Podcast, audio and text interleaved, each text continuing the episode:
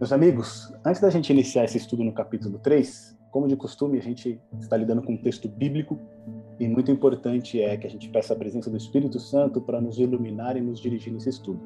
Então eu quero pedir para o nosso aniversariante, o Fábio, depois no final, Fábio, a gente vai cantar um parabéns para você, tá? Deixa só, só, só, só combinar com você aqui primeiro. Você quer um parabéns secular ou quer um parabéns gospel? Qual que você prefere? Pode ser o gospel. Pode ser o gospel? Então tá bom. Então no final a gente vai cantar um parabéns gospel para você, tá bom? Mas como você é aniversariante, você abençoa a gente aí com a oração inicial, por favor. Você dá o presente pra gente. Beleza. Vamos orar. Querido Deus, nosso Pai, nós somos gratos a Ti, porque as Suas misericórdias não têm fim e graças a ela nós estamos vivos, Senhor. Obrigado por cuidar de cada um durante essa semana. Obrigado porque mais uma vez nós podemos estar juntos e tendo a oportunidade de aprendermos um pouquinho mais da Tua palavra. Que através desse aprendizado o Senhor nos dê o poder e a capacidade de obedecer ao Senhor, de amá-lo mais e de confiar a nossa vida inteiramente nas tuas mãos, Senhor. Te pedimos perdão pelos nossos pecados, pelas nossas faltas, mas também que o Senhor esteja abençoando cada pessoa que está participando aqui desse estudo, bem como as suas famílias e os desafios e lutas que temos todos nós que enfrentarmos todos os dias, mas na certeza de que o Senhor está conosco. Obrigado por me conduzir mais essa jornada durante mais esse ano, que o Senhor continue à frente das nossas vidas. É o que nós te pedimos, agradecemos em nome de Jesus. Amém. Amém, amém, meu irmão. Amém. Muitos anos de vida para você, que Deus continue te abençoando grandemente. Meus irmãos, eu vou compartilhar com vocês aqui a minha tela novamente, só para a gente né, destacar aqueles pontos principais do capítulo número 3 de Daniel. Lembrando aquele nosso combinado, né? O ideal é que a gente faça essa leitura durante a semana, medite nesse texto e ali destaque os pontos principais. É lógico que os que eu destaquei aqui foram aqueles que me chamaram mais atenção, mas vocês têm total liberdade de, em qualquer momento, né, pedir a palavra aqui para destacar algum outro ponto que vocês tenham enxergado, que, lógico, né, eu acabei passando batido, tá bom? Então, vou compartilhar minha tela com vocês, e aí a gente vai poder dar uma olhada aqui em alguns pontos principais do capítulo 3, tá? Esse episódio número 3, intitulado Provados pelo Fogo, ele vai retratar ali a história dos amigos de Daniel em frente a um grande desafio, né? Ali, é, todos eles, em conjunto com grandes autoridades, são convocados para prestar uma adoração a uma imagem que o rei Nabucodonosor havia construído, havia levantado ali na planície de Dura. E ali, diante daquela obrigação, né, aquela adoração obrigatória, esses amigos de Daniel eles se recusaram. E diante dessa recusa deles, eles foram condenados à morte. A morte ali, no caso, foi era ser lançado a uma fornalha ardente. Então você imagina a situação em que esses três rapazes passaram, né? E a gente vai descobrir que ali, de uma forma miraculosa, Deus ele protege esses três jovens de uma maneira sobrenatural e dá o livramento para eles. Se a gente pudesse trazer um esboço desse capítulo número 3, ele ficaria assim: primeiro, a imagem do rei. Né? Nabucodonosor ele constrói uma imagem e essa imagem ela é uma rebelião do próprio rei com relação aos desdobramentos da profecia que nós vimos no capítulo 2. Gente já vai entender isso. Depois a gente tem outro ponto principal que é a adoração obrigatória, e essa adoração obrigatória ela envolve a união do Estado e da religião em uma falsa adoração, envolve o emocionalismo a favor da falsa adoração, até culminar no decreto de morte. Depois o terceiro ponto principal a gente tem a recusa dos jovens hebreus, né? E aí entra a denúncia que é feita contra eles. Eles têm uma nova oportunidade por parte do Nabucodonosor de se retratar e ali eles têm a sua fidelidade posta à prova, né? porque eles mantêm a sua posição de não adorar a imagem que Nabucodonosor havia ali levantado. Por fim, ele tem a morte decretada. E essa morte decretada, ela, né, vai, vai, a gente vai ter um livramento sobrenatural e, por fim, a confissão de Nabucodonosor a respeito do Deus que livrou os hebreus. Se a gente lembrar, vamos voltar aqui rapidinho no capítulo 2 que a gente estudou. Aqui eu trouxe uma imagem mais bonitinha para gente a gente vai ver que aquele sonho que Nabucodonosor teve, daquela estátua, né, que era, era segmentada por metais, e aí no final do sonho ele vinha uma, pedra muito grande sendo cortada sem auxílio de, mão, de mãos, e essa pedra atingia os pés da estátua e esmiuçava né, toda aquela estátua, todos aqueles metais preciosos. A gente viu que essa divisão dos metais na estátua era a sucessão dos grandes impérios mundiais. E aí muitas vezes a gente pode perguntar, ah, mas por que, que não tem aqui, por exemplo, o Império da China? Por que, que aqui não tem o Império Mongol? Que eram grandes impérios também naquela época. Só que a gente tem que levar em consideração que esses impérios eles estão em relação com o povo de Deus, tá? É onde o povo de Deus está envolvido. Então o povo de Deus esteve é, presente no Império Babilônico, no Império Persa, no Império Grego, é, no Império Romano, né? No Império Romano em que Jesus ele é crucificado. E depois a gente vai ter a parte final, que ali é a Europa, que é Roma dividida, onde o povo de Deus também está presente, tá? Então, ah, não tinha povo de Deus lá na China, no Império da China? Poderia ter, mas não estava dentro do foco principal, né? Esse sonho que Nabucodonosor tem, ele é dirigido, ele é focado nos, na sucessão dos impérios mundiais, mas em relação com o povo de Deus. Então é por isso que são esses grandes impérios aqui que são retratados. Então a gente teve lá a Babilônia de 605 a 539 a.C., depois Medo-Pérsia de 539 a 331 a.C., a Grécia, representada pelo bronze, de 331 a 168 a.C., Roma, que foi o império com maior extensão, né? não é à toa que ela está ali nas pernas, né? foi de 168 a.C. até 476 depois de Cristo. Eu cometi uma falha na, no estudo passado, falei 700, né? Mas não, o Império Romano caiu em 476 depois de Cristo. Depois a gente tem a Roma dividida, que é a Europa, né? Essa parte da união entre Estado e religião, a gente vai ter o papado ali junto com os reis da Europa, né? Trabalhando juntos. A gente vai ter essa mistura que é justamente no tempo do fim, do tempo que nós estamos vivendo. E por último, a gente tem o reino de Deus que é configurado por essa grande pedra que é cortada de uma montanha, né? Sem o auxílio de mãos, ou seja, não tem intervenção humana. O reino de Deus ele é estabelecido unicamente pelo poder divino, pela atuação divina.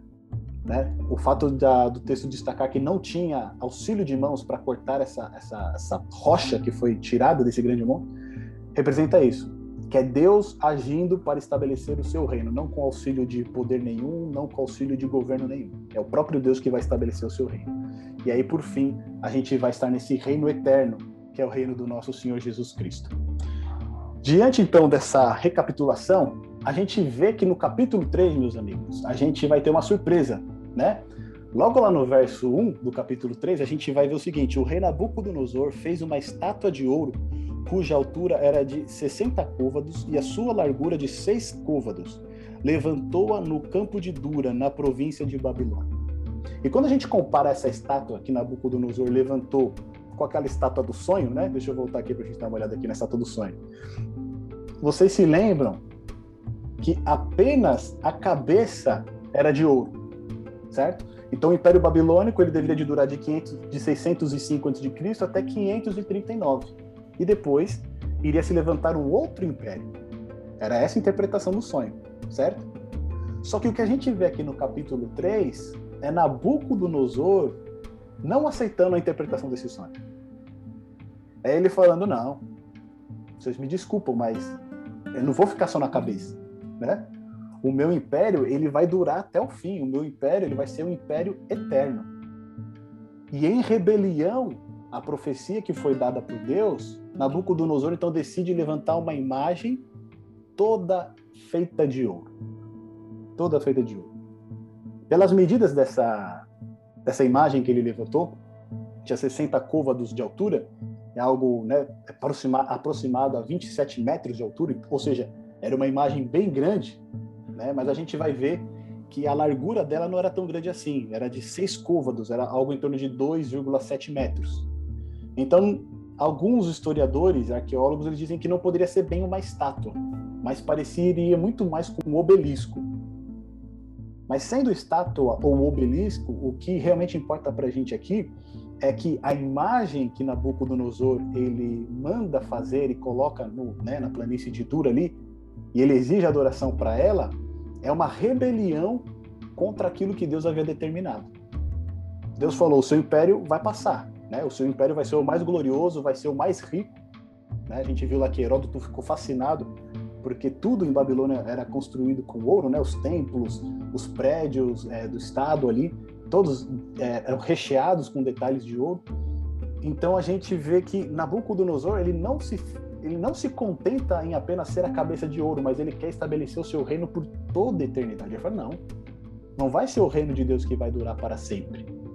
Né? E nem serão esses outros impérios que vão surgir, mas eu quero que o meu reino permaneça para sempre. E um fato curioso que a gente extraiu aqui é que a, a estátua ela tinha 60 côvados de altura e 60 era o número representado pelo deus Anu no panteão babilônico.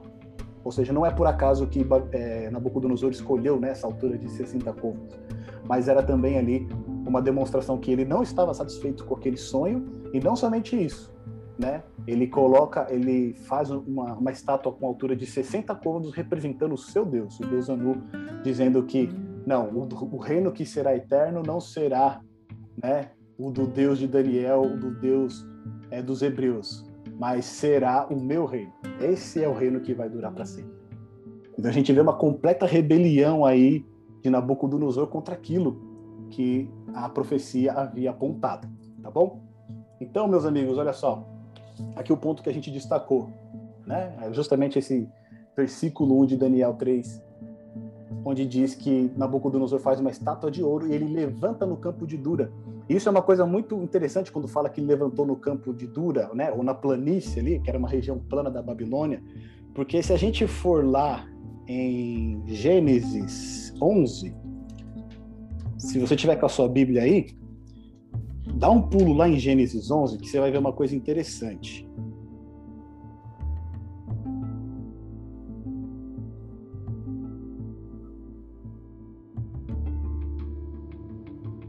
lá em Gênesis 11, onde diz o seguinte, né? E era toda a terra de uma mesma língua e de uma mesma fala. E aconteceu que, partindo eles do Oriente, acharam um vale na terra de Sinar, ou Sinear.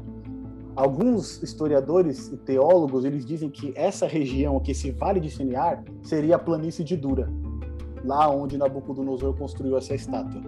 E lá eles começaram a habitar e disseram uns aos outros: Eia, façamos tijolos e queimemo-los bem. E foi e foi-lhes o tijolo por pedra e betume por cal. E disseram: Eia, edifiquemos nós uma cidade e uma torre cujo cume toque nos céus, e façamos um nome para que não sejamos espalhados sobre a face de toda a terra. Então desceu o Senhor para ver a cidade e a torre que os filhos dos homens edificavam. E o Senhor diz: Eis que o povo é um e todos têm uma mesma língua. E isto é o que começaram a fazer. E agora não haverá restrição para tudo o que eles intentarem fazer. Esse episódio aqui da Torre de Babel que nós vemos, né, é a primeira vez que a gente encontra, né, a gente é confrontado com Babilônia, né? Babel ali é o, é o portão dos deuses, né, mas depois vai se tornar símbolo de Babilônia. A gente vê que lá no passado o povo havia se unido e havia construído uma torre em rebelião a Deus. Porque a ordem que Deus havia dado era para que eles fossem fecundos e se espalhassem por toda a terra. Né? Eles tinham que se espalhar, mas não, eles queriam continuar concentrados num só lugar. E ali, como rebelião à ordem divina, eles decidem então também construir uma torre, né, que alcançasse o topo dos céus para que o nome deles fosse poderoso e eles nunca mais fossem espalhados. Né, provavelmente aí com medo de um novo dilúvio acontecer, eles constroem essa torre gigante. E ali a gente vê o primeiro, assim, né, uma das primeiras demonstrações né, do povo se unindo contra Deus, do povo se unindo em rebelião contra Deus. E é justamente na terra de Babilônia, é justamente aqui onde o rei Nabucodonosor ele também decide levantar uma imagem em rebelião ao Deus Altíssimo. Olha que coisa fantástica. Algum irmão quer fazer algum comentário? Fiquem à vontade, tá?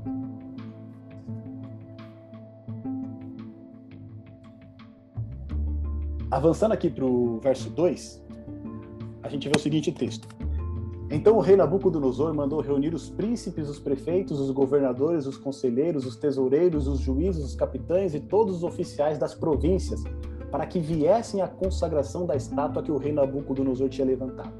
E aqui a gente vê um ponto interessante nesse verso 2. Olha só quem que Nabucodonosor ele convoca para a consagração dessa, dessa imagem que ele fez. Primeiro, os príncipes, depois prefeitos, governadores, conselheiros, tesoureiros, os juízes e capitães e todos os oficiais da província. Quando a gente vê esse texto, a gente vai ver que esse texto aqui ele vai se repetir em algumas vezes, né, no decorrer do capítulo 3, a gente percebe uma coisa. Nabucodonosor ele está convocando aqui todas as autoridades oficiais do seu governo. Não é isso? São príncipes, governadores, prefeitos, então são todos aqueles que de alguma maneira estão ligados é, à sociedade, né? eles desempenham alguma função no governo do Império de Babilônia, e todos estes eles são chamados para uma consagração. E quando a gente vê esse texto aqui, a princípio parece que realmente eles estão ali apenas para prestigiar, né? Ah, não, ele vai inaugurar aqui uma ponte e a gente vai lá para prestigiar o que ele está fazendo. Só que tem um sentido muito é, mais profundo por trás dessa consagração que está sendo feita. Né? A, gente já, a gente já viu aqui no capítulo 3. Olha só, na sequência que está escrito. É, o rei Nabucodonosor, Nabucodonosor mandou reunir né, todas essas autoridades. Então se reuniram os príncipes, os prefeitos e governadores, os capitães, os juízes, os tesoureiros, os conselheiros e todos os oficiais da província. De novo, ele repete aquilo que está no verso 2 a consagração da estátua que o rei Nabucodonosor tinha levantado. Estavam em pé diante da imagem que Nabucodonosor tinha levantado. Por fim, lá no verso 5 e no verso 6, vai ser dada uma ordem e diz o seguinte: Quando ouvirdes o som da buzina, da flauta, da harpa, da sambuca, do saltério, da gaita de folhas e de toda espécie de música, prostrar-vos-eis e adorareis a estátua de ouro que o rei Nabucodonosor tem levantado. E aqui a gente vai fazer uma pausa. Percebe que Nabucodonosor ele reúne todas as autoridades seculares, todas as autoridades do seu governo. Só que aqui na reunião que ele faz não é, é apenas consagração da estátua que ele está fazendo. Nabucodonosor aqui, ele, que ele fez, né? Ele está fazendo um culto. Porque o que é exigido deles é o quê? Que eles se prostrem e adorem a estátua que o rei Nabucodonosor levantou. Ou seja, então ele não está só inaugurando uma ponte, né? ele não está só inaugurando uma obra que ele fez. Ele está exigindo um culto religioso para aquela imagem que ele havia levantado. E aqui, lembra que a gente falou lá na estátua de Nabucodonosor, do sonho dele, que no fim dos tempos a gente teria uma união entre poder secular e poder religioso, né? na mistura de ferro com barro nos pés. Aqui, logo no capítulo 3, a gente já vê um prenúncio disso. Porque por mais que a gente né, saiba que no, no Antigo Oriente, né, é, geralmente o, o governo civil ele estava vinculado com o governo religioso, né, não era uma coisa que você fazia uma distinção. O que Nabucodonosor está fazendo aqui é ele reúne as suas autoridades civis, né, o Estado, os representantes do Estado, e exige deles uma adoração religiosa. Exige deles um culto religioso. Então você vê a união do Estado com a religião numa falsa adoração. Porque o que eles estão adorando ali não é o Deus verdadeiro, não é o Deus criador dos céus e da terra, não é o Deus que deu o sonho para Nabucodonosor, revelando para ele o que iria de acontecer no tempo do fim. Mas eles estão adorando uma imagem que o próprio rei levantou simplesmente para satisfazer, né, a sua, o seu, o seu prazer, a sua vontade, né, o seu ímpeto de fazer com que o seu reino ficasse por toda a eternidade. E aí no verso 5, olha que coisa interessante. E qualquer que não se prostrar e não adorar, será na mesma hora lançado dentro da fornalha de fogo ardente. E a gente vê, né, novamente, né, Nabucodonosor demonstrando aí, né, toda a sua falta de temperamento. Né? Qualquer pessoa que não aceitasse participar desse culto religioso, imediatamente ele seria lançado dentro da fornalha de fogo ardente. E aí, quando a gente para um pouquinho para pensar é, nesses textos que a gente acabou de ler aqui, a gente vê uma coisa interessante. Porque quando a gente olha né, para esse episódio, a gente fala, nossa, mas isso aí era, era no passado, né? As pessoas elas eram muito irrazoáveis. Né? Vamos tomar, por exemplo, o próprio Nabucodonosor. Né? Isso hoje, no mundo civilizado em que nós estamos, isso não vai acontecer, não. É impossível que alguém queira é, exigir, né, obrigar a adoração de alguma pessoa, e se essa pessoa não concordar com isso, ela vai ser condenada à morte. É, isso é uma coisa que ficou lá no passado negro da história. mas eu, né, eu estudei história por dois anos, né? É, uma coisa que a gente vai aprendendo, e não só quem estuda história, mas quem observa né, a história como um todo, ou, ou quem estuda a Bíblia com frequência, vai ver que a história se repete. Aquilo que Salomão diz, né? Não existe nada de novo debaixo do, do sol. Né? O que há de ser, há de acontecer novamente, assim será. E se a gente vê essa, nessa imagem aqui, é exigida adoração para a imagem, aqueles que não adorarem, eles serão condenados à morte, lançados numa fornalha de fogo ardente. A gente pensa, poxa, isso não, não, não tem a possibilidade disso acontecer? Se nós darmos um pulo lá em Apocalipse 13, rapidinho, Apocalipse 13, lá no verso 14 e 15, a gente vai ver a mesma situação, numa roupagem diferente, mas a gente vai ver a mesma situação lá em Apocalipse 13, nos versos 14 e 15. A gente sabe que Apocalipse ele trata também de profecia, assim como o livro de Daniel, né? E assim como o livro de Daniel, ele trata de profecias que são para o nosso tempo, para o momento em que nós estamos vivendo e o que está um pouco adiante de nós. E olha o que está lá em Apocalipse 13, verso 14 e 15. Quem achou aí e puder ler, por favor, fica à vontade. Seduz os que habitam sobre a terra por causa dos sinais que lhe foi dado, executar diante da besta, dizendo aos que habitam sobre a terra que façam uma imagem à besta Aquele que ferir a espada sobreviveu. Ele foi dado comunicar fôlego à imagem da besta, para que não só a imagem falasse, como ainda fizeste morrer quantos não adorassem a imagem da besta.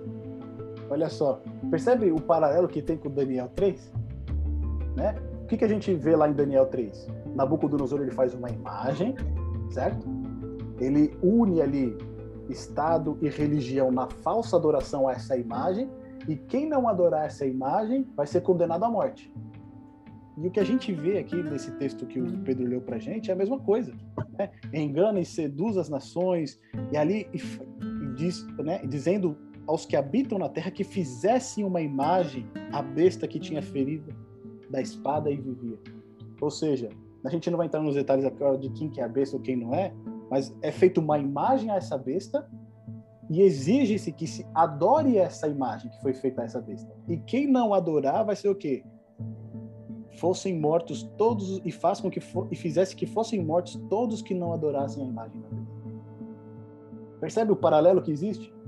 E como aquilo que aconteceu em Daniel capítulo 3 vai voltar a acontecer novamente no futuro? A gente vai ter novamente uma imagem sendo estabelecida por um poder, e aí vai se exigir adoração a esse poder. E aqueles que não adorarem, eles serão punidos com a morte. Vamos voltar lá em Daniel 3, então, porque tem um assunto interessante. Vocês perceberam na leitura do capítulo 3 uma coisa, também um refrão, né, que a gente pode dizer assim. A gente viu, tem alguns refrões aqui no capítulo 3, mas tem dois que se destacam. O primeiro é esse que a gente viu no verso 2, que Nabucodonosor ele sempre reúne os príncipes, os prefeitos, os governadores, conselheiros, tesoureiros, juízes, capitães e todos os oficiais das províncias. Esse termo ele vai repetir umas três vezes no capítulo 3. Só que ele também vai repetir umas três vezes esse trecho aqui, ó, do verso 4. Quando ouvirdes o som da buzina, da flauta, da harpa, da sambuca, do saltério, da gaita de folhas e de toda espécie de música, vocês vão se prostrar e adorar a estátua de ouro que o rei Nabucodonosor tem levantado. E uma coisa interessante, no texto bíblico, quando nós temos algumas sentenças que se repetem, né, é porque isso é importante. De alguma certa maneira, o autor está chamando a nossa atenção para isso. É, hoje em dia, se a gente está fazendo algum texto no Word, né, se a gente quer destacar alguma coisa, a gente grifa, a gente dá um negrito ali, faz um sublinhado. Nos tempos bíblicos, o recurso que eles tinham para chamar a atenção para o texto era repetição e alguns outros métodos.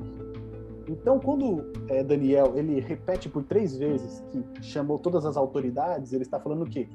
Que o governo secular, né, as autoridades do governo secular estavam envolvidas nesse processo dessa falsa adoração.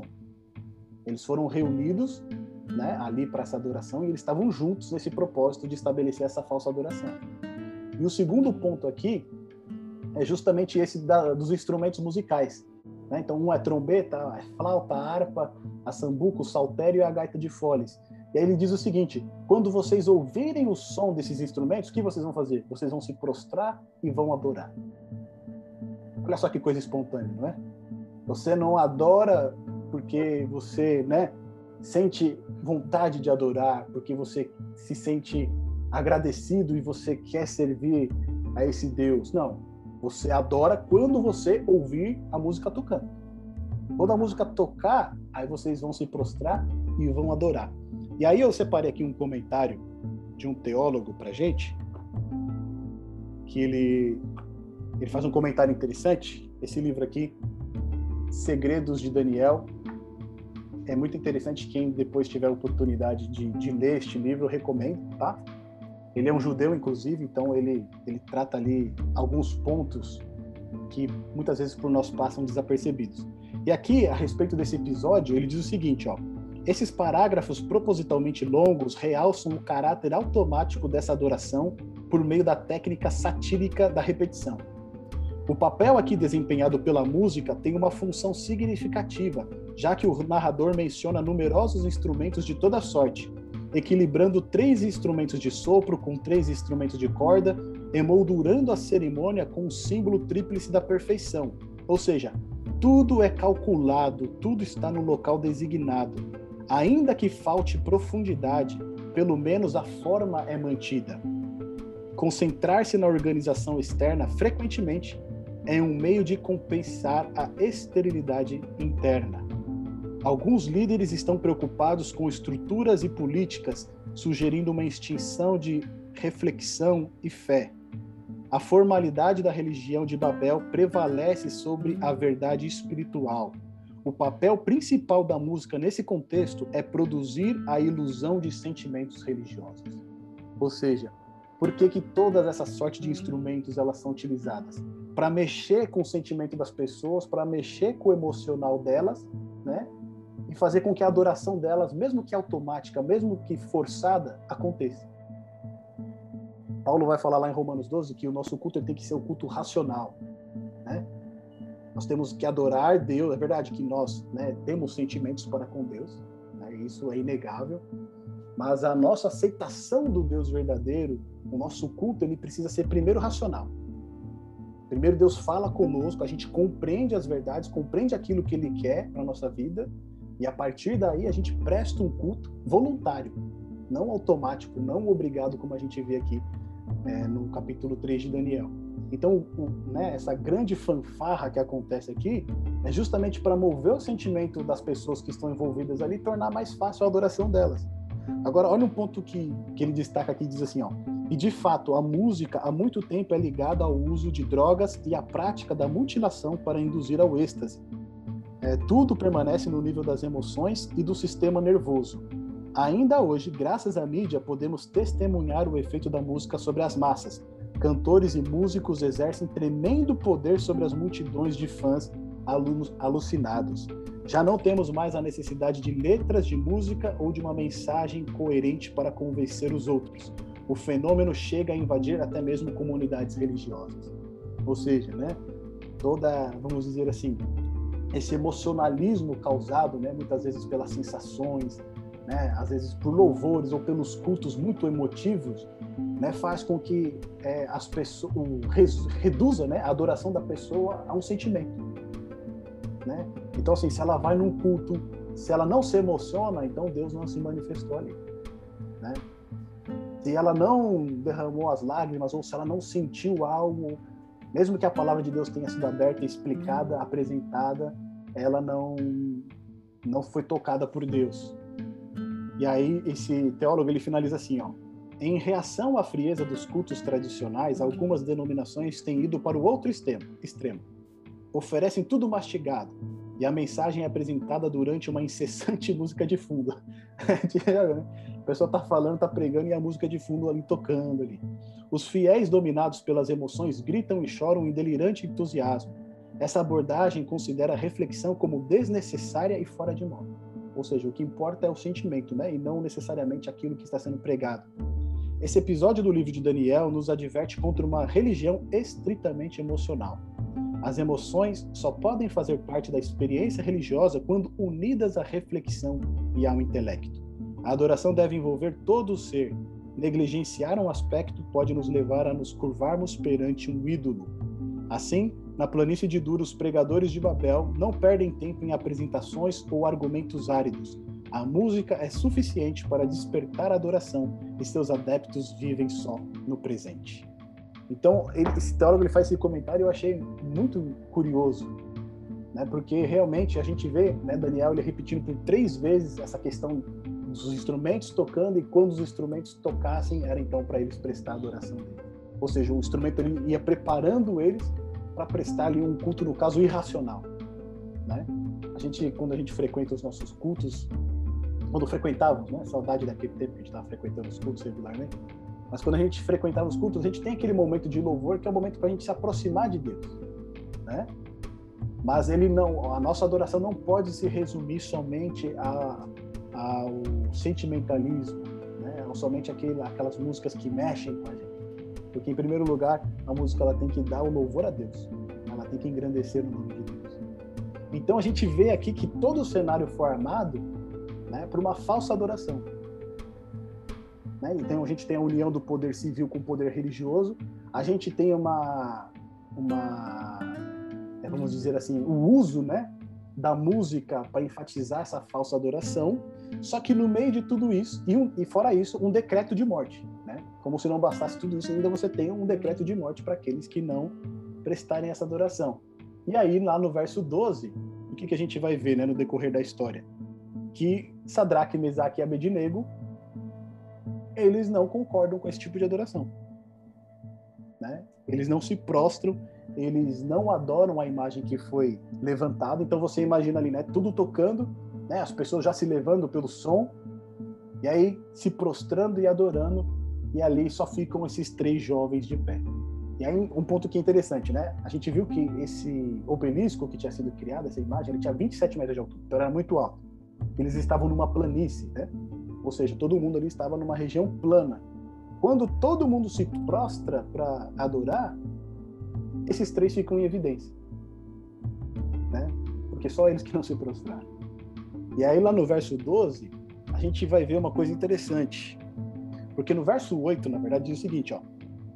Por isso, no mesmo instante, chegaram perto alguns caldeus e acusaram os judeus. Alguns caldeus. Vocês lembram lá que no capítulo 1, os caldeus eles foram ameaçados de morte?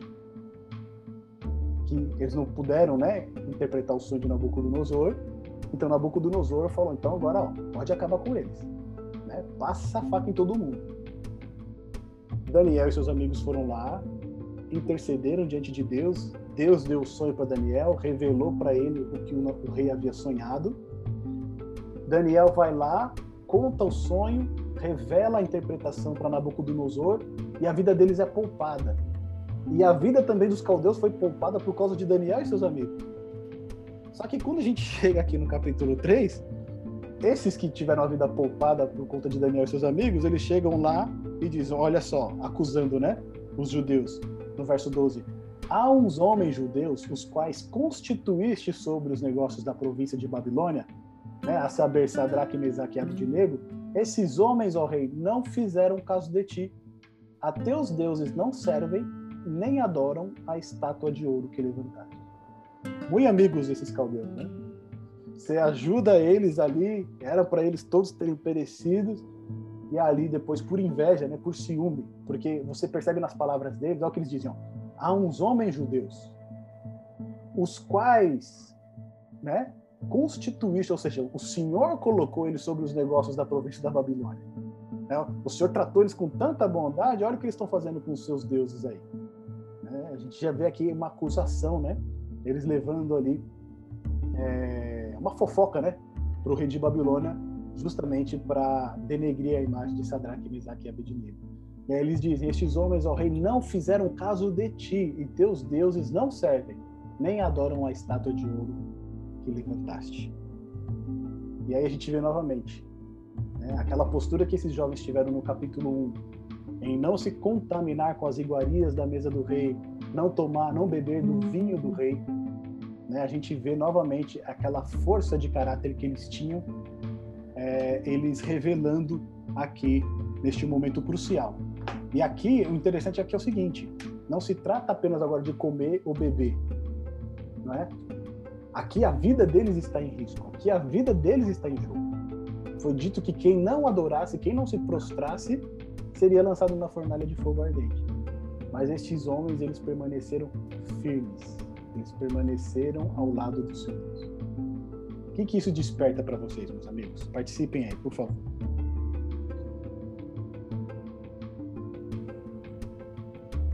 Isso é uma história pronta, né? Eles, ó, primeiro, eles massagearam o ego do rei. Depois, né?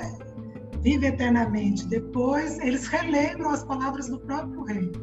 O Senhor deu um decreto de que se o, né, algum homem não se prostrasse depois que ouvisse o som dos instrumentos, seria jogado na, na fornalha ardente.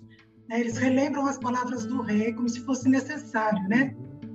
E tem aqui alguns judeus, né? Essa raça aí de prisioneiros, né? Esses remanescentes aí dos judeus que você colocou em posições privilegiadas que não fazem caso de ti.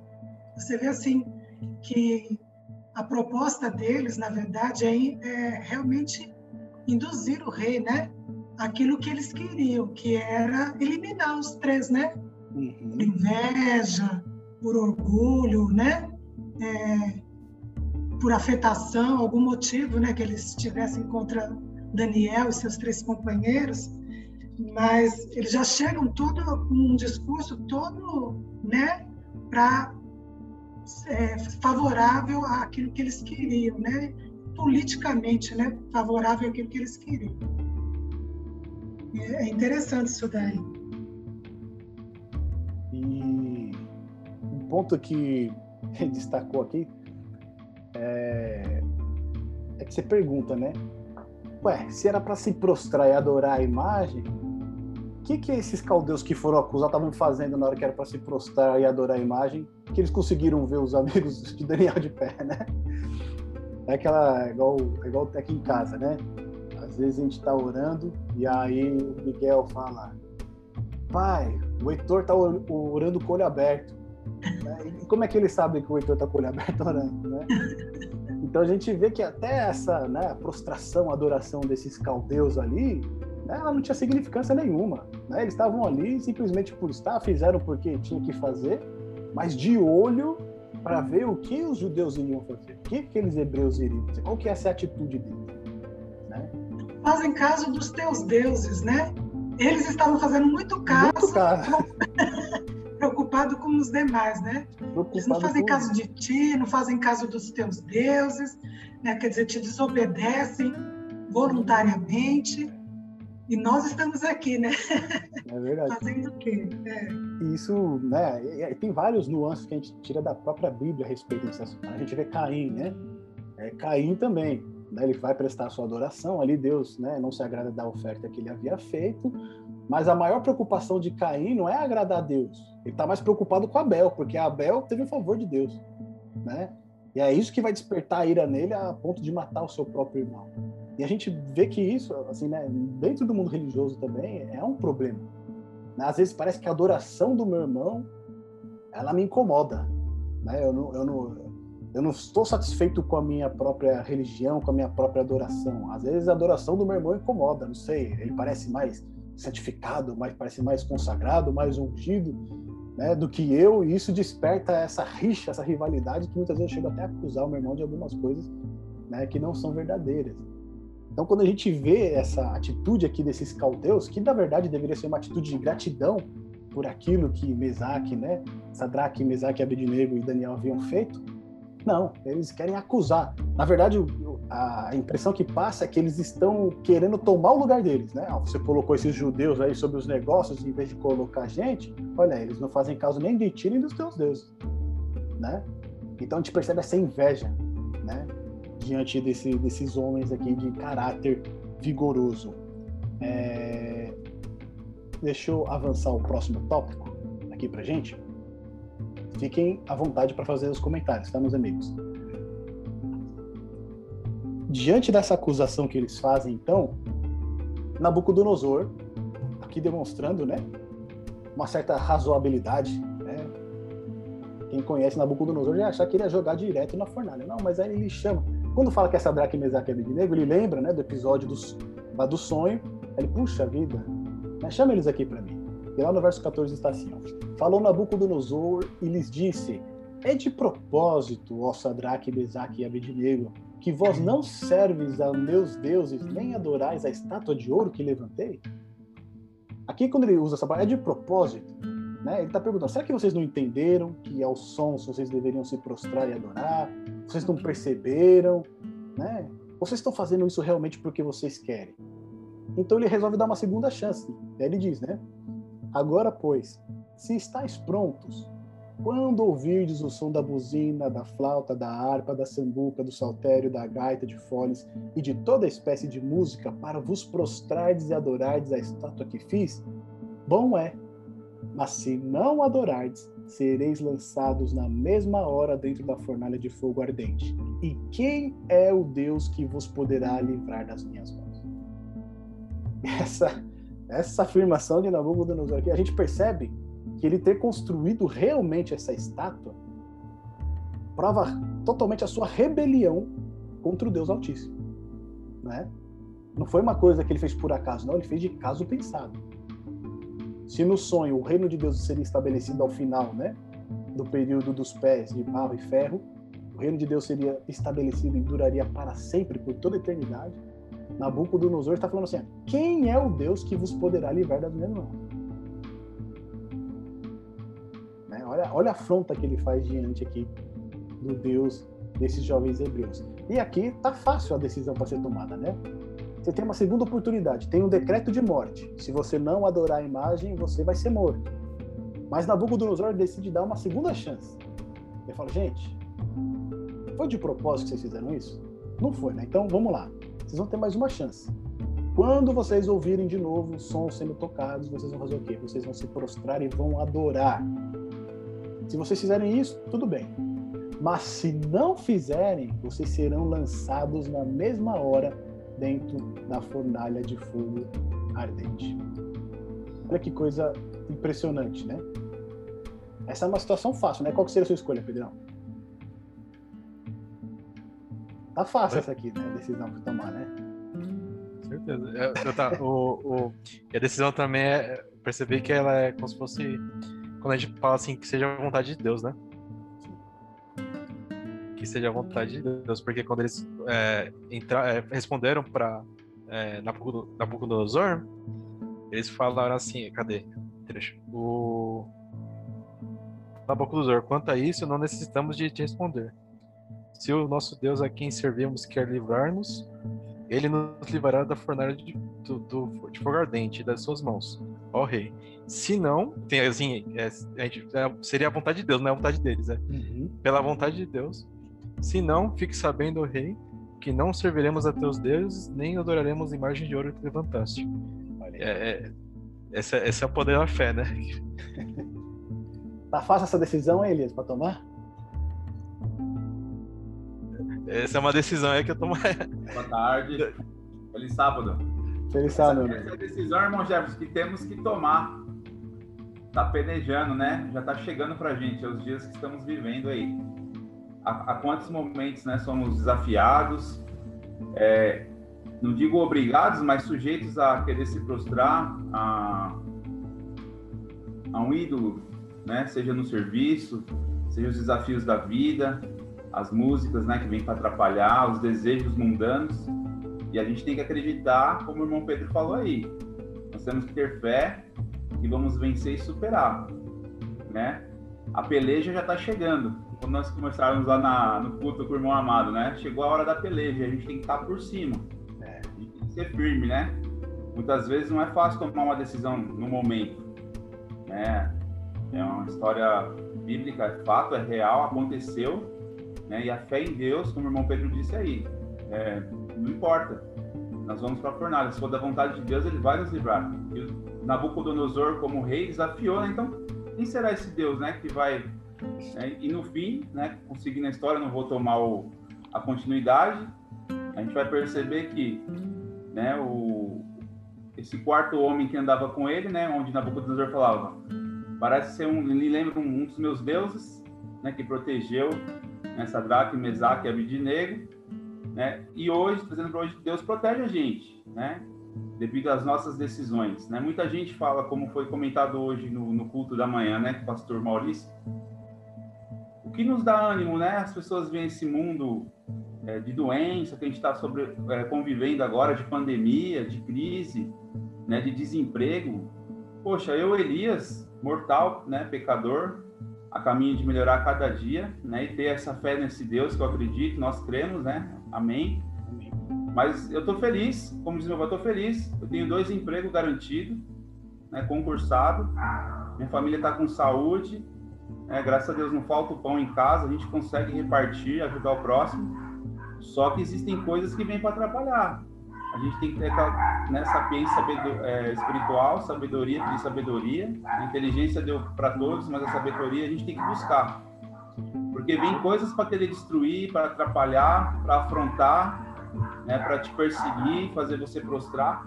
E a gente tem que ter fé e, e respeito também, né? Sim. Porque não vamos sair aí à toa, achar que tá tudo bem, enfrentar o leão de qualquer jeito, aí a gente vai ser devorado. Exatamente. meu pai costuma falar: se a gente trabalha em grupo, a gente vence. Se a gente trabalha sozinho, a gente perde, né? É isso aí. Você vê ali, bem ou mal, foi um grupo. Sadraque, Mesaque e Abidinego. Né? A fé em Deus fez com que eles, desde o primeiro momento, antes deles conseguir é, o apoio, né, esse, esse cargo político lá na época, né, de líderes na, na, parte da política, isso gerou, como a irmã Damares disse, o, o orgulho de alguns, a inveja, né, fazendo com que eles fossem perseguidos. E aí foi seguir na história. Isso aí. Olha um ponto interessante aqui, meus amigos, que assim, a gente às vezes é, esquece alguns pontos, né? Ah, mas era só se prostrar diante de uma imagem, ele estava tudo certo.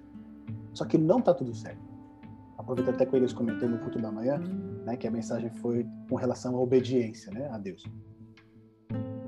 Ali, é, Nabucodonosor, lembra que lá no capítulo 1 ele queria impor, né, a estes jovens um novo estilo de vida, o que eles tinham que comer, inclusive mudou o nome deles, né? Então ele estava querendo sobrepor o caráter que eles tinham, que era um caráter ali religioso voltado para o Deus verdadeiro. Ele queria impor a eles a religião de, de Babel, né, de Babilônia. Aqui, nessa, nessa, é, nesse evento que ele criou aqui, que ele estabeleceu, ali você iria quebrar pelo menos três mandamentos. Né? Primeiro mandamento, não terás outros deuses diante de mim. O segundo mandamento, não farás para ti imagem e escultura alguma, nem prestará cultos a ela. E o terceiro mandamento, não tomarás o nome do teu Deus em vão, né? que não é somente você não tratar o nome de Deus com respeito, mas quando nós somos fiéis a Deus como quando fazemos parte do povo de Deus, nós carregamos o nome de Deus. E não tomar o nome de Deus em vão é dar um testemunho adequado ao nome do nosso Deus, né, ao nosso Senhor. Então ali Nabucodonosor, né, com essa com essa com esse capricho que ele tinha, ele não era bem só um capricho, né, porque dizem que nessa época tinham várias rebeliões no Império Babilônico e ele criou, né, é, é esse culto todo aqui como uma maneira de receber a fidelidade né, de, do, do, seu império. Então ele reuniu ali e falou: assim, cara, eu quero saber quem vai ser fiel e quem não vai, né? Quem que está comigo em favor desse império e quem não está. Então quem se recusar a adorar aqui a imagem significa que não está contente também com o meu governo. Então, é, diante disso, ele estava querendo né, quebrar os mandamentos de Deus. E aí você vê esses jovens que eles é, não se permitiram, né? Não, tamo, não estamos dizendo que eles não, é, não eram pecadores, que eles não né, transgrediam a lei de Deus. Sim, né, todos somos humanos e temos falhas. Mas no momento de provação, eles se recusaram a transgredir os mandamentos de Deus. Eles recusaram a quebrar a lei de Deus. E, eu, e esse ponto que eu, que eu trago, né, que é fundamental, né? É, lógico, todos nós vamos passar por uma fornalha. Né? Todos nós seremos passados por uma fornalha. Lá em Tiago vai dizer: Meus amigos, de grande alegria quando enfrentardes várias tentações, sabendo que a prova da vossa fé opera paciência. Tenha, porém, a paciência, a sua obra perfeita, para que sejais perfeitos e completos, sem faltar em coisa alguma. As provações vêm para que nosso caráter seja lapidado. Né? E dessa mesma maneira também chegou para esses três jovens, e ali eles tiveram, né, vamos dizer assim, é, o testemunho deles teve o maior impacto possível não só vida, não só na vida de Nabucodonosor, né, mas também de todas as autoridades do império. Isso é fantástico, porque todas as grandes autoridades elas estavam ali reunidas e elas testemunhavam desse grande feito que foi realizado. Então, assim, muitas vezes a nossa aprovação não é uma fornalha, não é a nossa vida que está em jogo. Às vezes é algo menor. Mas será que a gente está sendo fiel ao nosso Deus? Nós estamos sendo fiel, fiéis, né, aos mandamentos do nosso Deus? E aí, quando a gente olha a história desses três, eles não foram lançados para fornalha direto. Né? A gente vai ver lá no capítulo 1, eles já têm um problema de, adap de adaptação, mas ali eles permanecem firmes, né? No capítulo 2, novamente a vida deles está em risco, mas eles buscam né, a força deles em Deus, eles buscam a saída deles em Deus, ou seja, é um degrau. Eles vão sendo preparados, a gente vai ver no capítulo 1, 2, por mais que sejam apenas dois capítulos, mas eles são preparados, a gente vê o preparo deles para o que vai acontecer no capítulo 3. E assim também é conosco. A gente não é lançado direto numa fornalha ardente, mas na nossa vida a gente vai tendo algumas provações que vão nos preparando para um momento maior, que ali a gente vai precisar dar um testemunho talvez tão impactante como o desses jovens, que foi o ponto que o Pedro levantou, né? Ele diz lá no verso 16: Não necessitamos de te responder sobre este negócio.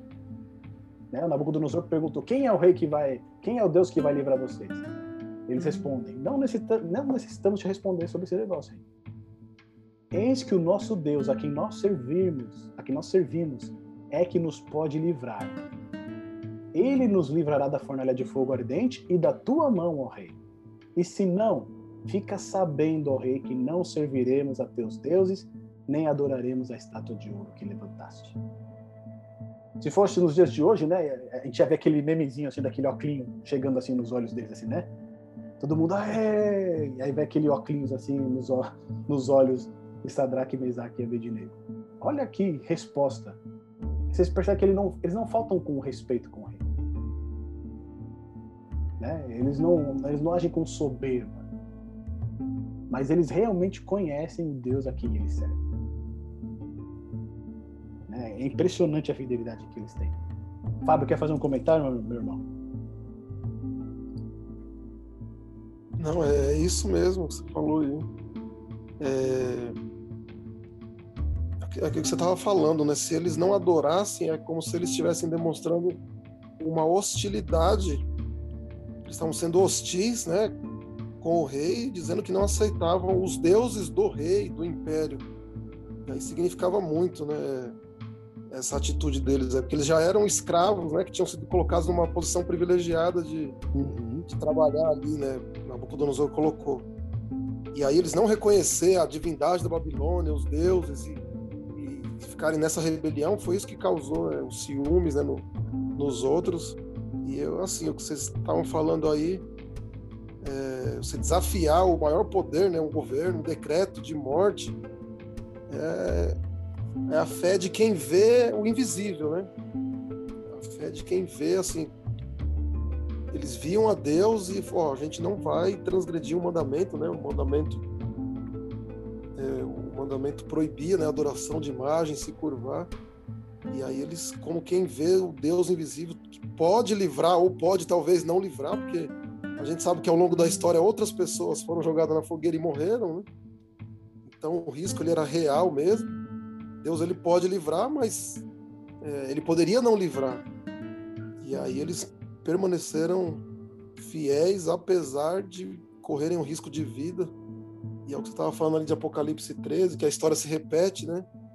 E aí vem de novo, aí, aí é para nós, né, os nossos dias, que a gente vai precisar ter a mesma disposição de, de acreditar que, que a gente pode desafiar um poder secular, quando esse se contrapõe a Deus, exige que a gente vá caminhando esses degraus, vá subindo até chegar nesse nível aí de poder dizer não, eu vou ficar firme e não ter medo ou mesmo com medo confiar que Deus vai dar um vai dar um livramento e né, que tudo vai acabar bem. Acho que eles estavam firmes e confiantes e viam, né, que Deus estava com eles ali todo momento.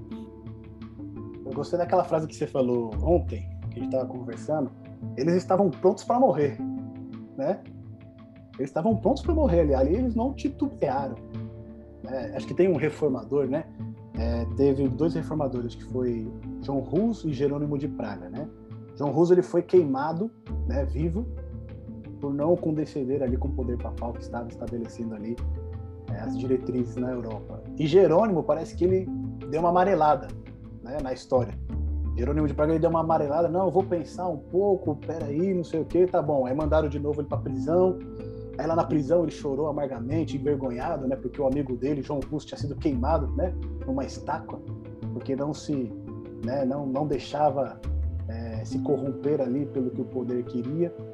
E ali, depois que ele estava preso, chegaram lá para ele e perguntaram: E aí, Jerônimo, é, você vai se retratar? E ele falou assim: Não, eu não tenho do que me retratar. E aí mandaram ele para fogueira, e ele também foi para fogueira, e ele foi cantando. Aí diz que passaram para atacar fogo né, pelas costas dele, né? E aí ele pegou, falou ali para né, o homem que estava atacando fogo: Não, pelas costas não, taca aqui pela minha frente. E aí o homem teve que ir lá na frente dele tacar fogo nele, enquanto isso ele cantava um hino enquanto morria queimado. Então, se gente... eu tivesse medo, eu não tava aqui, né? Exatamente, é, vai colocar né, pelas minhas costas? Não, ataca fogo aqui na minha frente. Né? Você não quer ver a minha, a minha, face, você não quer me encarar. Então a gente vê que ali o Jerônimo deu uma, né, deu uma titubeada, mas no final ele cumpriu ali com a fé dele. A gente vê que realmente esses homens, né, eles são levados a uma situação né, extrema. É a vida que está em risco. E se nós levamos em consideração que nós somos seres egoístas, para nós a, a, nossa vida é aquilo que mais importa, né? Tal, né? No caso do, da, de uma mãe de um pai, a vida dos filhos. Mas nós, como seres egoístas, se algo ameaça a nossa vida, a gente está né, tá disposto a abandonar, está disposto a preservar a nossa vida, custe o que custar. Só que esses homens não, eles falam assim: não, eu vou segura na mão de Deus e vai. Olha só, meus amigos. Assim, já só pedir, porque às vezes é, é muito menos, né? às vezes pode ser só um emprego, a gente já fica com medo de perder, né? É. Se eu posso perder o meu emprego, se eu de repente for muito firme, é muito menos do que a vida.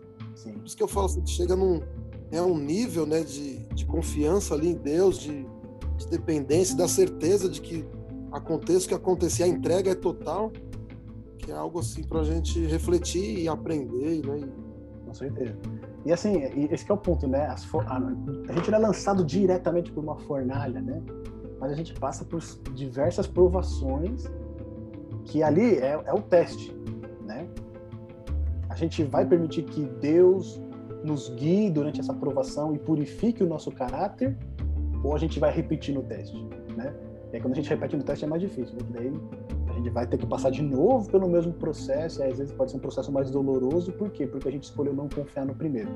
Mas esse ponto que você colocou, né, às vezes é um emprego, né, às vezes são alguns relacionamentos, é, às vezes é a família, né? Todos nós, de uma certa maneira, nós seremos provados, né, a fim de demonstrarmos a nossa fidelidade real a Deus. Né? Lógico que não nesse nível que esses três jovens, porque esses três jovens já estavam num nível, né, posso dizer assim, um pouco acima do que do nosso de hoje em dia. Mas todos nós seremos provados na nossa esfera, né? E conforme nós formos confiando em Deus e passando nesses testes, né, a gente vai ter o nosso caráter cada vez mais é, parecido com o caráter de Jesus. Então a gente vê aqui, meus amigos, que Nabucodonosor, então, a gente vai ver que é interessante aqui no verso 19, diz assim, né? Ele se encheu de furor e mudou-se o aspecto do seu semblante contra Sadraque, Mesaque e Abednego. Acho que era a cara, era a cara do diabo ali, né? Acho que o diabo tomou posse ali de Nabucodonosor e ele ficou enfurecido ali, né? Se bem que eu tô vendo a novela Gênesis lá, lá o Lúcifer ele é bonitão, viu? Não, o Lúcifer... Tá assistindo Gênesis ainda, Fábio? Não? Ah, não, eu tenho nada contra, mas eu não tenho muita paciência, não. É, eu não gosto de assistir, porque aí depois quando você vai ler a Bíblia, mistura as ideias, né?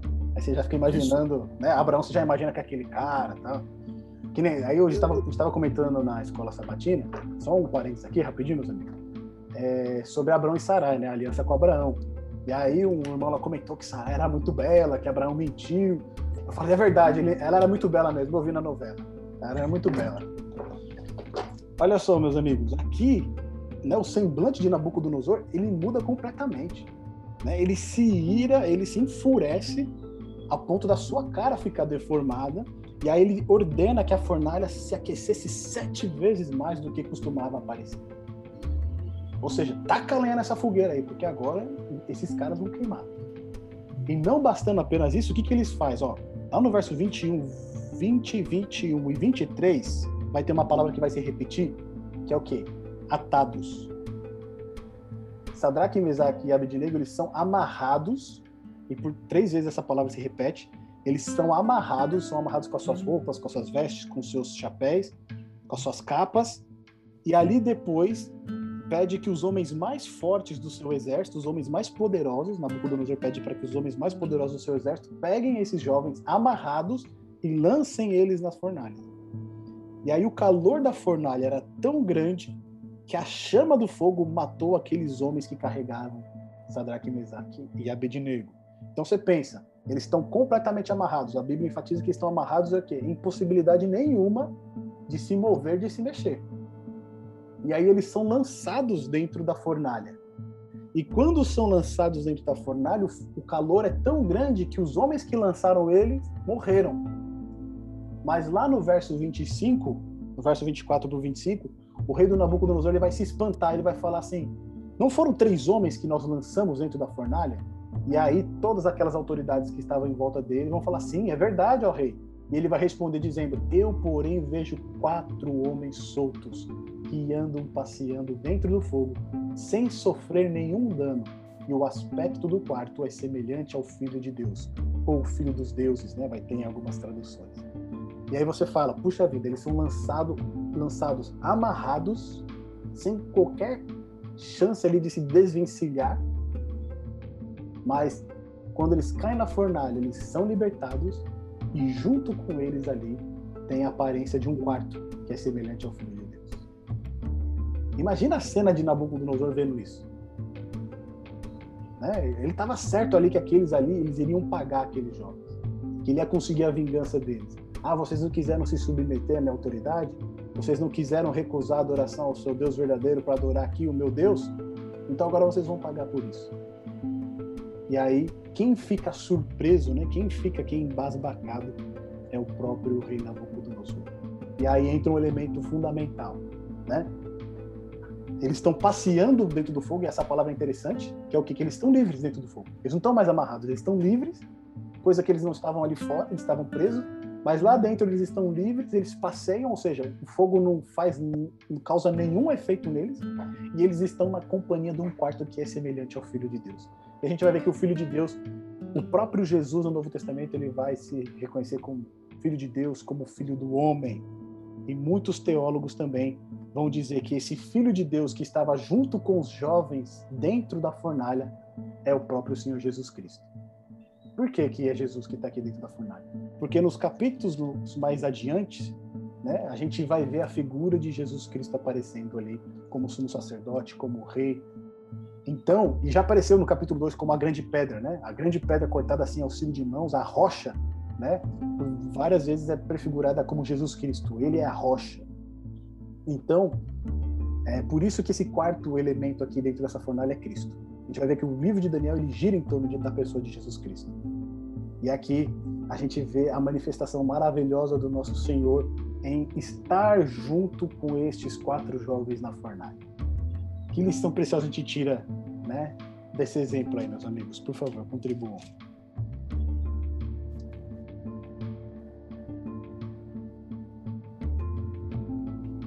Mesmo se a gente estiver na fornalha, o Senhor vai estar ali com a gente? É essa.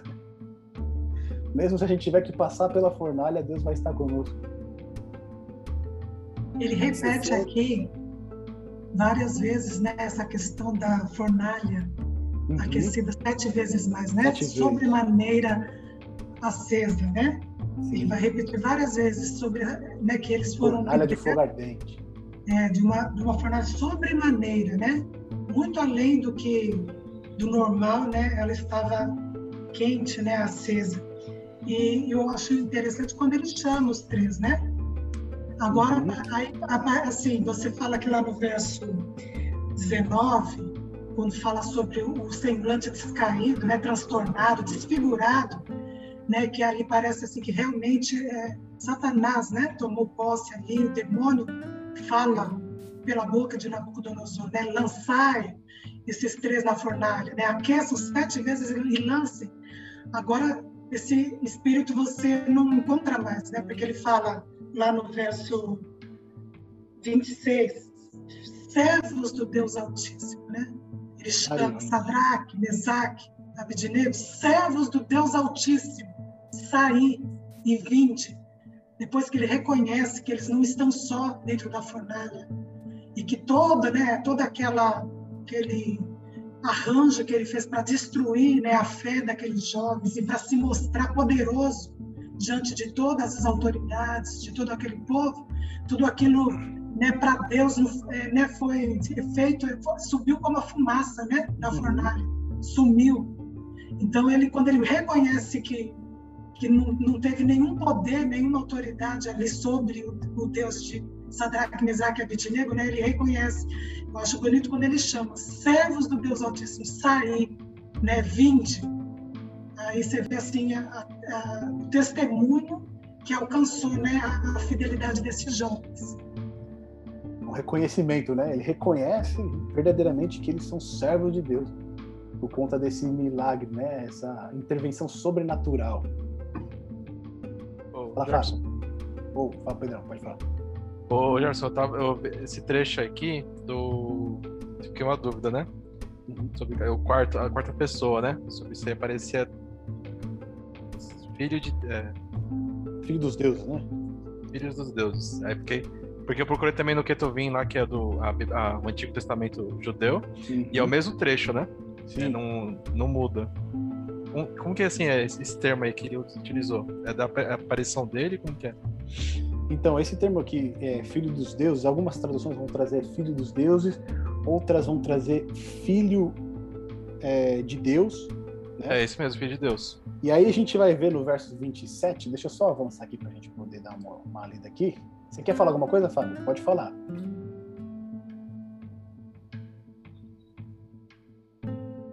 Não, quero não, pode continuar. Pode continuar?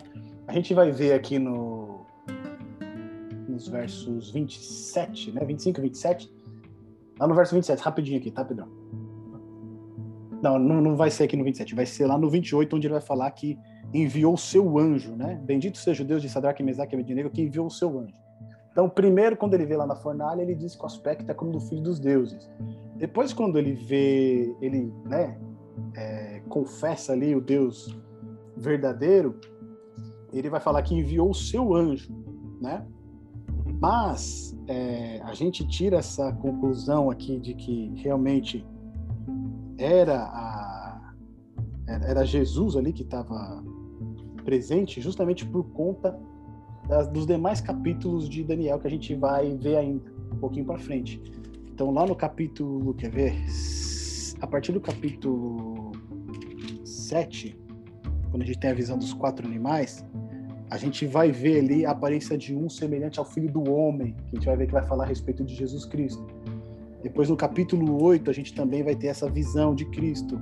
No capítulo 9, a gente vai falar da vinda do Messias, que é a profecia de quando o Messias iria surgir né? Então, todos esses aspectos, e no capítulo 10 também, na visão que, que Daniel tem, né, de um, de um de um ser, né, de um anjo, né, que coloca o pé sobre a terra e o pé sobre o mar e ele é glorioso, também ali é a figura de Jesus Cristo. Então, nesses capítulos, a gente tem capítulo 7 falando de Jesus, capítulo 8 falando de Jesus, capítulo 10 falando de Jesus, e aí a gente tem capítulo 2 que fala de Jesus Cristo. Então, aqui no capítulo 3, essa quarta figura que aparece junto com os jovens hebreus, não poderia ser outra, se ele tem, se ele, né, se ele tem aparência como filho de Deus, não tem outra é, pessoa que não possa ser Jesus. Entendeu?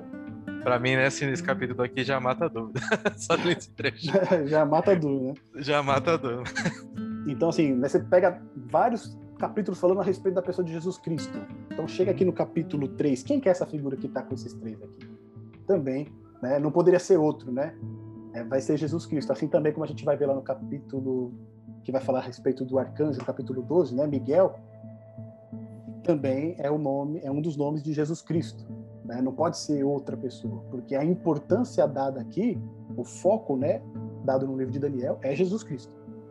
Assim, assim como toda a Bíblia, né? Mas o enfoque aqui profético aqui é na pessoa de Jesus Cristo e nos cumprimentos que nós temos no tempo do fim. E aí, meus amigos, olha só. A gente viu né, o aspecto do quarto é semelhante ao Filho de Deus. E aí no verso 27 diz assim: Reuniram-se os príncipes, os capitães, os governadores, os conselheiros do rei, de novo, né? Aquela, aquele refrão. E contemplando estes homens, viram que o fogo não tinha tido poder algum sobre os seus corpos. Nem um só cabelo de sua cabeça se tinha queimado, nem as suas capas se mudaram, nem cheiro de fogo tinha passado sobre eles. Né? Qualquer pessoa que foi num churrasco aqui sabe que se você ficar perto da churrasqueira ali, você já sai cheirando, né? Vem até.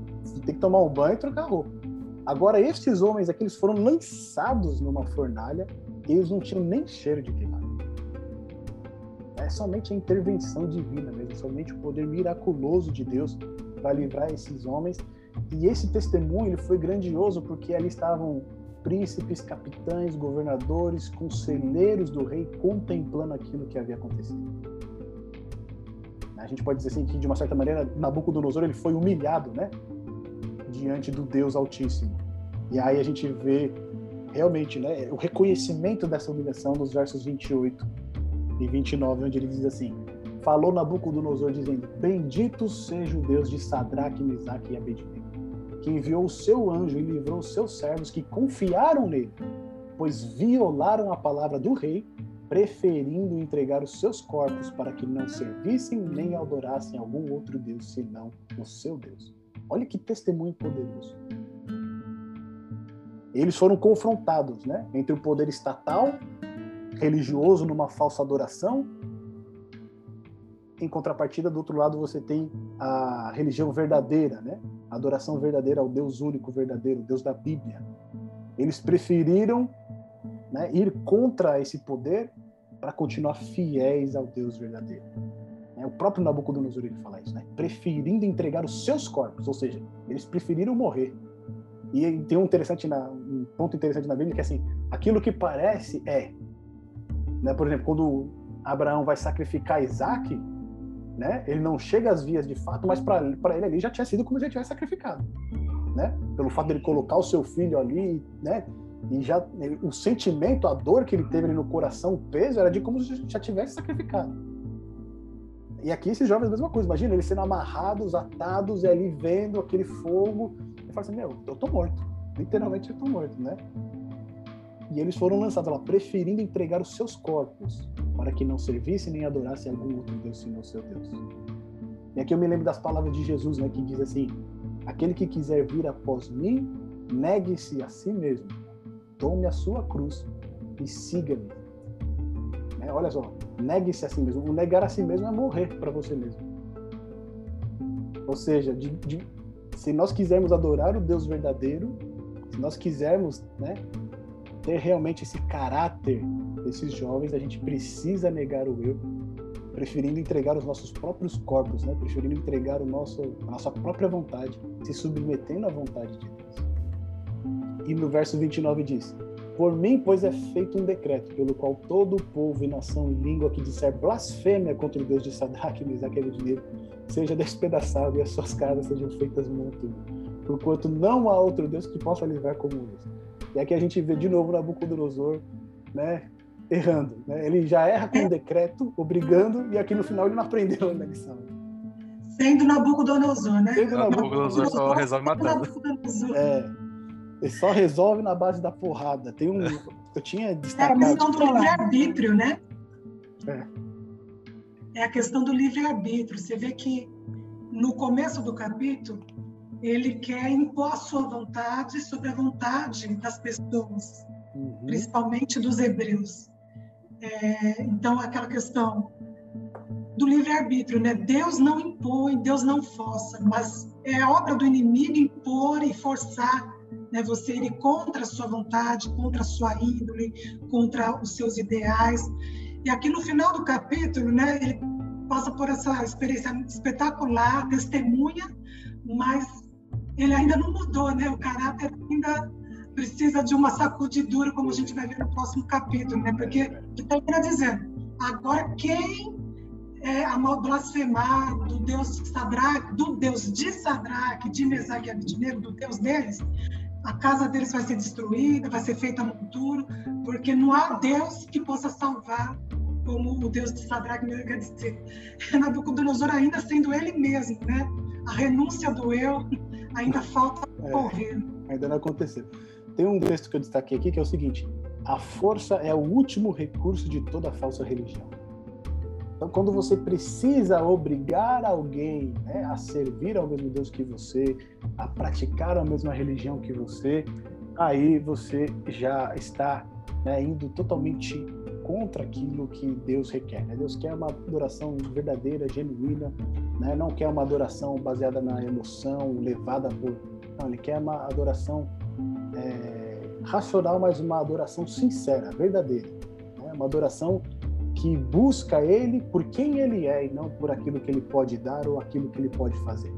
Né? Isso fica muito claro na vida desses três jovens, porque eles dizem Deus pode livrar como pode não livrar. Né?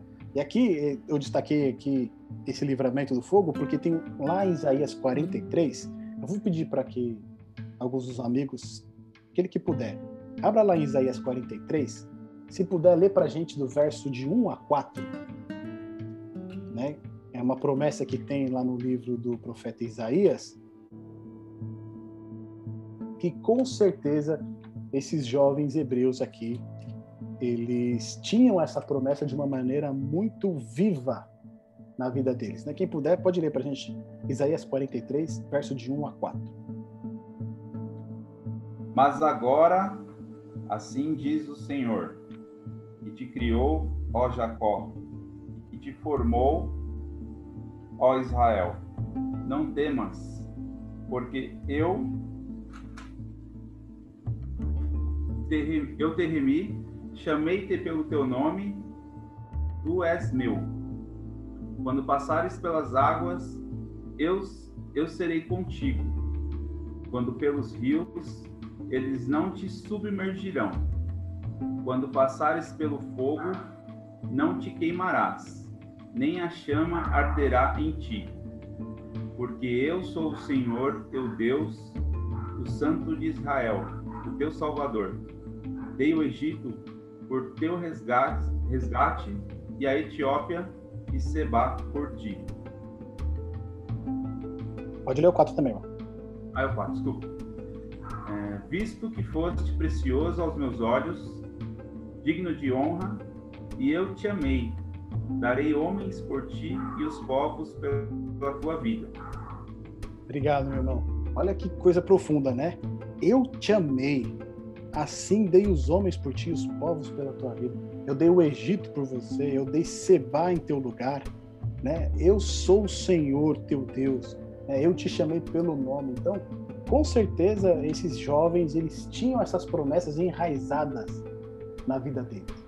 É de que o Senhor está conosco. Quando te passar pelas águas, elas não submergirão. Quando passarmos pelo fogo também, ela, ela não te atingirá nem arderá em ti. Graças a essa promessa, eles podiam ali ter a plena certeza de que Deus estava ao lado deles neste momento de provação, neste momento de dificuldade. E aí, por fim, a gente vê né, a confissão de Nabucodonosor, mas ele também parece que não aprendeu muito né, com essa experiência. E um ponto que chama atenção aqui, meus amigos, quero ver se vocês concordam comigo, é que apesar de todas estas demonstrações de grande poder, né, primeiro com um sonho, agora aqui com o livramento destes jovens de uma fornalha sobremaneira né, quente, apesar dele ter visto né, uma quarta pessoa ali junto com aqueles três rapazes, ele diz o seguinte: o Deus de Sadraque, Mesaque e Abednego. O Deus de Sadraque, Mesaque e Abednego, ou seja, apesar de tudo isso, ele ainda não era o Deus de Nabucodonosor. Apesar de todas essas manifestações grandiosas e poderosas, né, miraculosas, Nabucodonosor ainda não tinha se rendido a este Deus. E isso traz um fato muito interessante para a gente, que muitas vezes nós podemos aprender deste Deus, a gente pode presenciar testemunhos desse Deus, a gente pode presenciar milagres da parte deste Deus. Mas enquanto esse Deus não for o nosso Deus, para a gente não vale de nada. Enquanto esse Deus não ser o Deus da nossa vida, o Deus da nossa salvação, aquele a quem nós estamos dispostos a morrer para nós mesmos, para nos entregarmos a Ele, de pouca coisa vai servir a gente, né, conhecer esse Deus, saber desse Deus, ouvir desse Deus, presenciar, presenciar sinais desse Deus. A gente vai tomar meio que uma mesma atitude que Nabucodonosor. Viu tudo, percebeu tudo, mas ainda continuava sendo Deus de Sadraque, Mesaque e Abednego. Meus amigos, considerações finais. Fiquem à vontade. O que, que chamou a atenção de vocês aí neste episódio? Ficou alguma dúvida, algum ponto que vocês gostariam de levantar? Onde que estava Daniel em tudo isso? Né? Todo esse furdunço acontecendo, cadê Daniel? Deixou os amigos dele lá? Fiquem à vontade aí para fazer essas considerações. Aqui, Jefferson. Pode falar, meu irmão, tudo bom? Vamos lá, tudo, graças a Deus. Então, fazendo uma, um apanhado daquilo que a gente conseguiu absolver de essência, não é? é esses três jovens é, que passou por essa situação, veja a situação de confiança né, que eles foram submetidos a esse Deus que Jó confiou, Abraão Moisés, Noé fazer uma arca no deserto, quando, no lugar que não chovia. Uhum. Então, o que Deus pede é, para nós? É confiar nele e somente nele. E a obediência. Então, essa confiança, quem que dá essa confiança? O Espírito Santo é que nos enche dessa confiança. Porque veja a situação de Pedro quando negou Jesus, que ele disse que ele ia negar, e ele disse, ele negou. Não é? Quando o soldado apertou ele lá fora no muro, ele, não, eu não sou não. É. Caiu fora, amarelou. Veja que situação, né? Que a gente às vezes é submetido no dia a dia, em coisas pequenas, que nem foi citado aí durante o estudo. Agora, nós vivemos na provação a todo dia. Quer uma situação mais difícil do que essa que a gente está vivendo? Vendo irmãos aí sendo hospitalizado, outros morrendo e o temor tomando conta de todo mundo. E muitos de nós, nós estamos felizes da vida, né? Essa tranquilidade, essa confiança é o Espírito de Deus que nos dá. Por quê? O temor a esse Deus que nos prova que podemos confiar nele sem medo. Pode confiar de coração, de alma e, e, e de atos, né? Posicionamento, de postura, de comportamento, é confiança e obediência, não tem outra coisa. Então, Cedraque, Isaac e Abdinego confiou, mesmo no, no, último momento, agora nós vamos ser jogados dentro do fogo. É a confiança. Amém. Não é outra. Amém? Amém. Pedro, Pedro ele queria ir para a fornalha, né? Ele falou: Não, eu vou. Né? Eu não vou te abandonar, mas na hora que o bicho pegou. Né? Caiu fora. Entendeu? Que situação. É verdade. Mais algum ponto, meus irmãos? Deixa espaço para os outros. Amém. Amém. Bom estudo. Um ponto que eu queria trazer aqui também para gente é que, assim, né, de novo aquele ponto, né? Deus ele vem, ele, né, vem estar perto da gente. É algo clichê, né? Que a gente quase sempre quando ouve pregação aqui Daniel 3, a gente vê esses termos.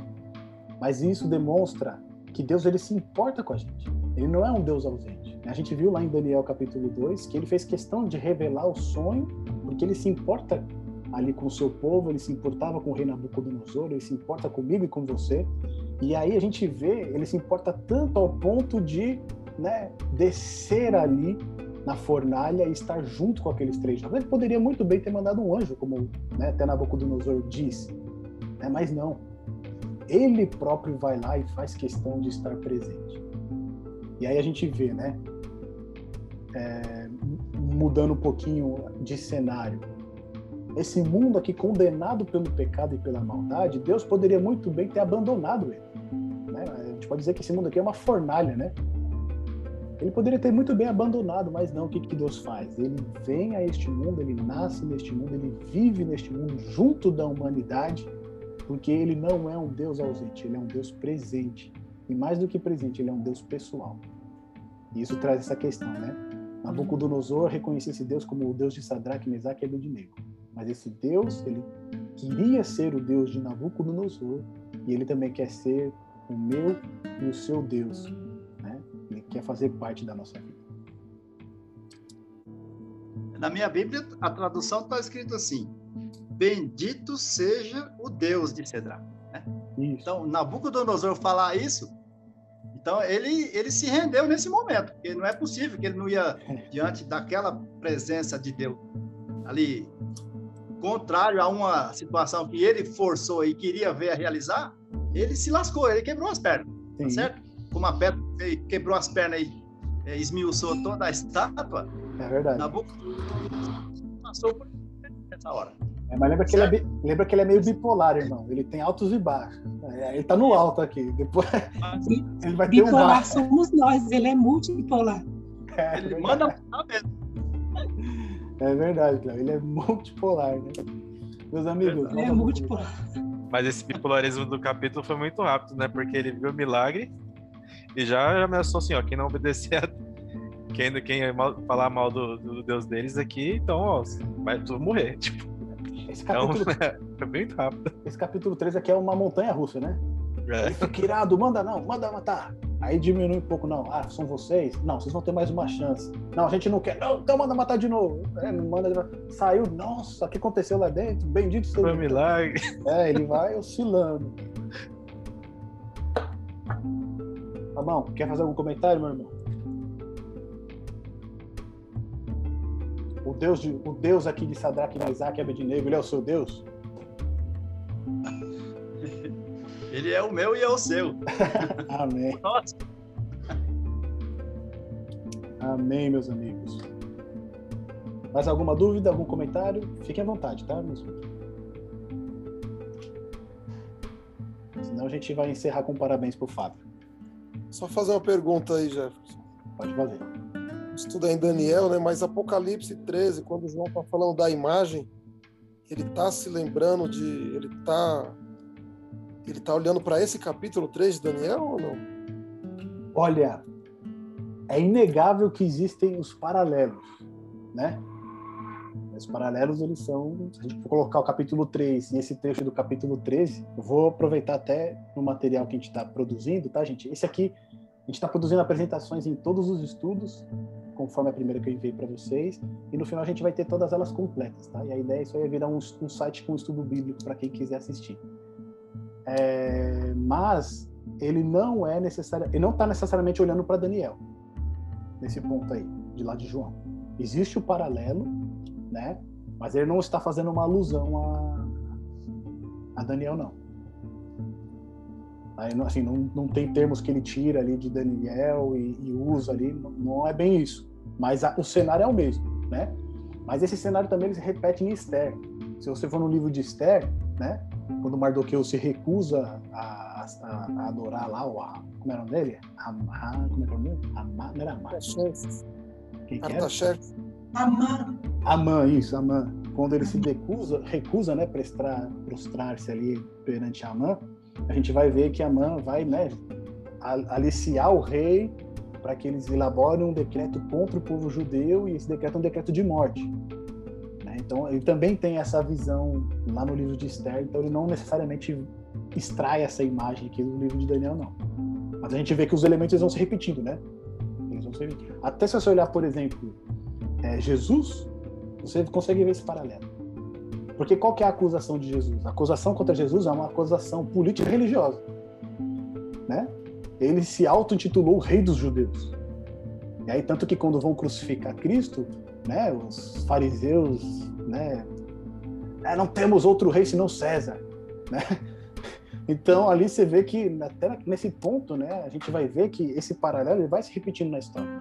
O poder político se junta com o poder religioso, e ali eles sempre vão procurar é, colocar a culpa naqueles que querem permanecer fiéis a Deus. E aí no final, é, né, no final das contas, o povo de Deus é que sempre vai ser perseguido. A gente vai ver isso de novo lá em Daniel 6, né, quando Daniel é colocado na cova dos leões, também é de novo, né, o poder político ali contra, né, a, o Deus verdadeiro, fazendo com que os servos de Deus sejam submetidos a uma situação ali onde eles têm que optar, né? Ou eu vou servir a Deus, ou eu vou fazer a vontade dos governantes. Então a gente vê esse paralelo em, todo, em toda a Bíblia, a gente vai vendo. Quando o povo de Deus é colocado numa situação né, de perseguição, é sempre esse ponto. Poder político junto de um poder religioso, e eles acusam o povo de Deus por estarem indo contra aquilo que é um bem maior, né, algo que seria bom para todos. Apocalipse tem essa visão, mas ele extrai de, da Bíblia inteira, não é de Daniel. É isso aí, meus amigos. Então a gente vai cantar um para, a gente vai cantar um parabéns gospel pro Fábio. Vocês podem abrir aí seus microfones. A gente vai cantar um parabéns para ele, depois a gente vai encerrar com uma oração para ele, tá bom, meus amigos? Fala aí. Vai fazer sincronia, hein? É, vou ter que fazer sincronia aqui. Então vamos lá. Pode abrir seus microfones. É, um, dois. Ah, peraí, peraí, antes de cantar. Vocês sabem o parabéns gospel, né? Em vez de a gente cantar é pique, é pique, é pique, é hora, é hora, a gente canta é bênção, é bênção, é bênção, é bênção, é bênção, é graça, é graça, é graça, é graça, é graça, de Jesus, tá? Então esse é o parabéns gospel. Então vamos lá. 3, 2, 1. Parabéns, Parabéns pra você. você. Essa data querida, muitas felicidades, muitos anos de vida. Parabéns pra você essa data querida, muitos anos, muitos anos querida. E pro Fábio Nada? Tudo. Tudo. Então como é que é? É, é bênção, é bênção, é uma porção de bênção, é graça, é graça, graça, é uma porção de graça de Jesus. Fábio! Aê. Parabéns, meu irmão. Parabéns, Fábio. Deus abençoe aí. Muitos anos de vida e felicidade. obrigado. Parabéns. Parabéns. Parabéns. Meus amigos, vamos orar? Então, nosso Deus, nós queremos te agradecer, Pai, por esse estudo maravilhoso no livro de Daniel, no capítulo 3, onde nós vimos aqui a fidelidade desses servos fiéis a Ti, ó Pai. Mas mais do que isso, vimos também a Tua fidelidade para com estes jovens. Nós sabemos que o Senhor é fiel, Pai, e pedimos perdão pelas muitas vezes em que deixamos de ser fiéis a Ti. Nos ajuda, nos fortalece a fé, nos dá ânimo, nos abençoa nesse início de semana para que possamos ser fiéis inteiramente a Ti. Abençoa a vida de cada um dos Teus filhos que participaram desse estudo, abençoe o lar deles, as suas famílias, que essa semana eles possam sentir a Tua presença junto deles, assim como aqueles três jovens sentiram a Tua presença ao lado deles naquele momento de provação. Abençoa de maneira especial o Fábio, ilumina a vida dele, abençoa a sua família grandemente. Em nome de Jesus, te pedimos e agradecemos. Amém. Amém. Meus amigos, Amém. que bom estar com vocês. Só faltou ter o bolo, hein, Fábio? Faltou o bolo virtual, né? Faltou o bolo, hein? Você nem para providenciar um bolo virtual para gente, hein? Mas é muito bom estar com vocês aqui. Oi, Lê, tudo bem com você? Como é que você está? Oi, tudo bem, graças a Deus, tudo bem. Que bom, muito bom estar com vocês aqui, a gente poder discutir, estudar um pouquinho mais a palavra de Deus, e a gente sair enriquecido, né? E fortalecido também para mais uma semana que está aí diante. Meus amigos, um grande abraço, fiquem com Deus e até o próximo sábado, onde aí a gente vai estudar o capítulo 4, e aí a gente vai ver mais um baixo e alto de Nabucodonosor. Tá bom, meus amigos? Deus abençoe, faça o estudo durante a semana, para que no próximo sábado a gente possa enriquecer este momento. Um abraço. Valeu, boa semana para todos. Obrigado. Um abraço para vocês. Parabéns, pastor. Obrigado. Valeu. Obrigado.